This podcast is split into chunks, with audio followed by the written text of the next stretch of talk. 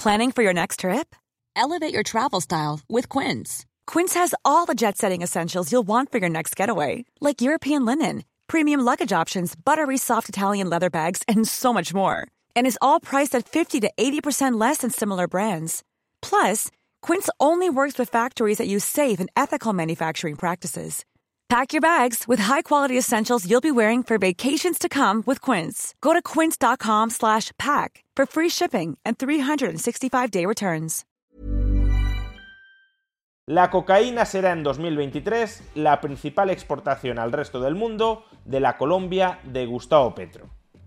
Veámoslo.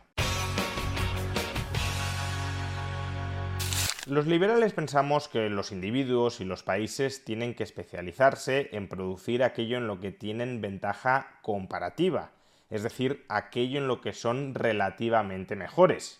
Los no liberales, en cambio, tienden a pensar que son los gobiernos los que tienen que influir o incluso imponer en qué se tienen que especializar los individuos y las sociedades, porque los gobiernos saben mejor qué conviene a individuos y a sociedades.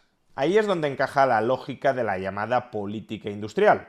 La política industrial es un conjunto de intervenciones que desarrolla el Estado para tratar de orientar la especialización del sistema económico hacia actividades de supuesto valor añadido, es decir, incrementar el desarrollo y la productividad de un sistema económico por encima de lo que lograría incrementarlo el libre mercado sin ese conjunto de intervenciones del Estado dirigidas a marcar el camino que ha de seguir la economía hacia la prosperidad.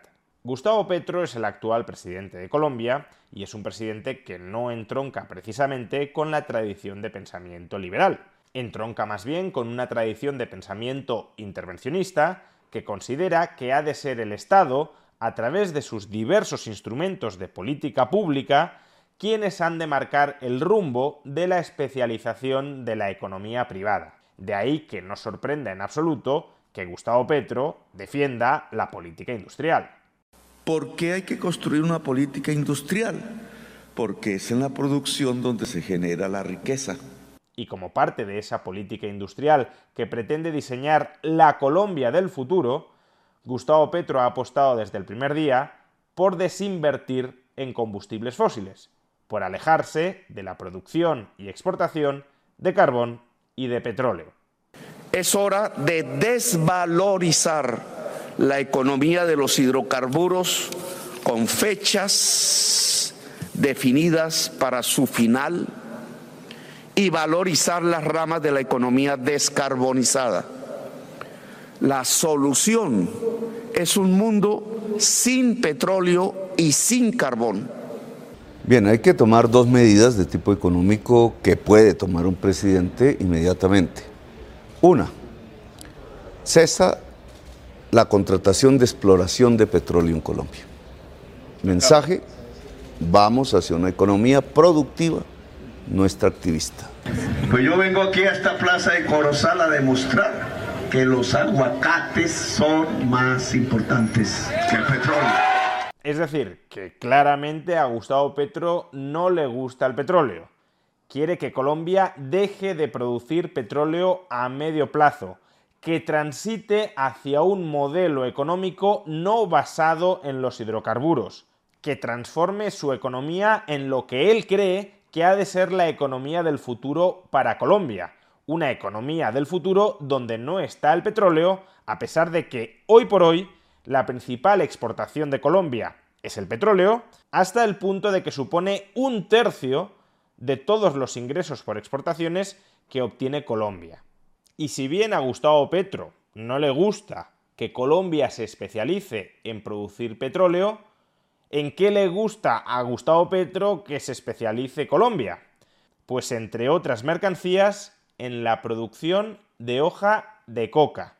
El gobierno se propone a nivel nacional, en las regiones de mayor producción de hoja de coca usada de otra manera, poner fábricas para comprar esa hoja de coca y volverla abono sin carbón. Abono descarbonizado. O si queremos otra palabreja, biofertilizantes. Le diría a los funcionarios que ideemos el programa para que un campesino pueda cultivar a una hoja de coca mientras va plantando el cultivo sustituto. Ah, nos van a decir, y ustedes entonces conviven con ese satán. No, convivimos con la realidad. Luego, la respuesta fundamental es, uno, promocionamos la industrialización del cannabis y su exportación.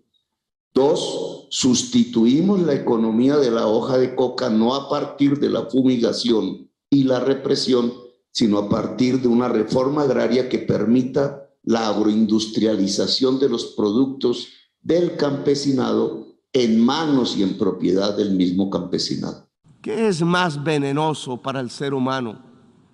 ¿La cocaína o el carbón o el petróleo? El dictamen del poder ha ordenado que la cocaína es el veneno y debe ser perseguida.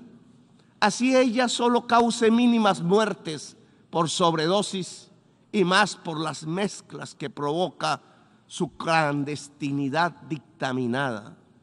Pero en cambio el carbón y el petróleo deben ser protegidos. Así su uso pueda extinguir a toda, a toda la humanidad. Está claro que Gustavo Petro ve con mejores ojos que Colombia produzca cocaína, aunque sea ilegal, a que produzca petróleo.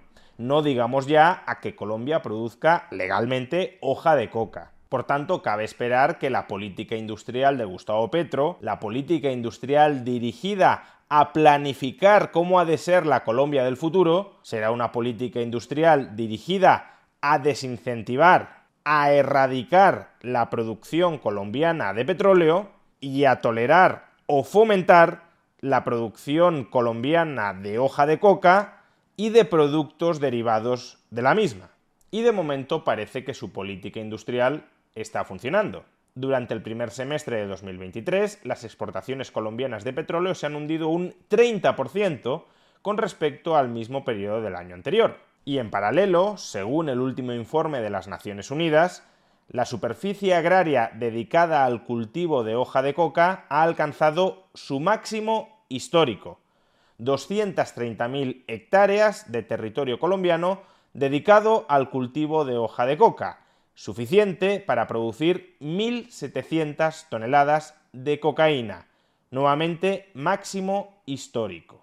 Y si estas tendencias se mantienen a lo largo de este año 2023, según las estimaciones de Bloomberg Economics, la principal exportación de Colombia al resto del mundo durante este año 2023 será la cocaína. Ya en 2022, durante el primer año de gobierno de Gustavo Petro, la estimación de las exportaciones de cocaína se quedó muy cerca de las exportaciones de petróleo. Colombia exportó en 2022 19.000 millones de dólares en petróleo y una estimación de 18.000 millones de dólares en cocaína. Pero en 2023, después de la fuerte caída de la exportación de petróleo y después del récord histórico de cultivo de hoja de coca, todo parece indicar que el principal producto, repito, que exporte Colombia al resto del mundo será cocaína. El resultado de la política industrial petrista, castigar la producción y exportación de petróleo, tolerar o fomentar la producción y exportación de hoja de coca. Personalmente, como liberal, no me opongo ni a la producción, ni a la comercialización, ni al consumo de drogas. Sin embargo, desde luego, tampoco creo que sea el Estado quien deba fomentar, quien deba proteger, quien deba incentivar la producción y la comercialización de la materia prima de la cocaína. Al fin y al cabo, si esta es la política industrial de Gustavo Petro, significa que esta es la Colombia del futuro con la que sueña Gustavo Petro.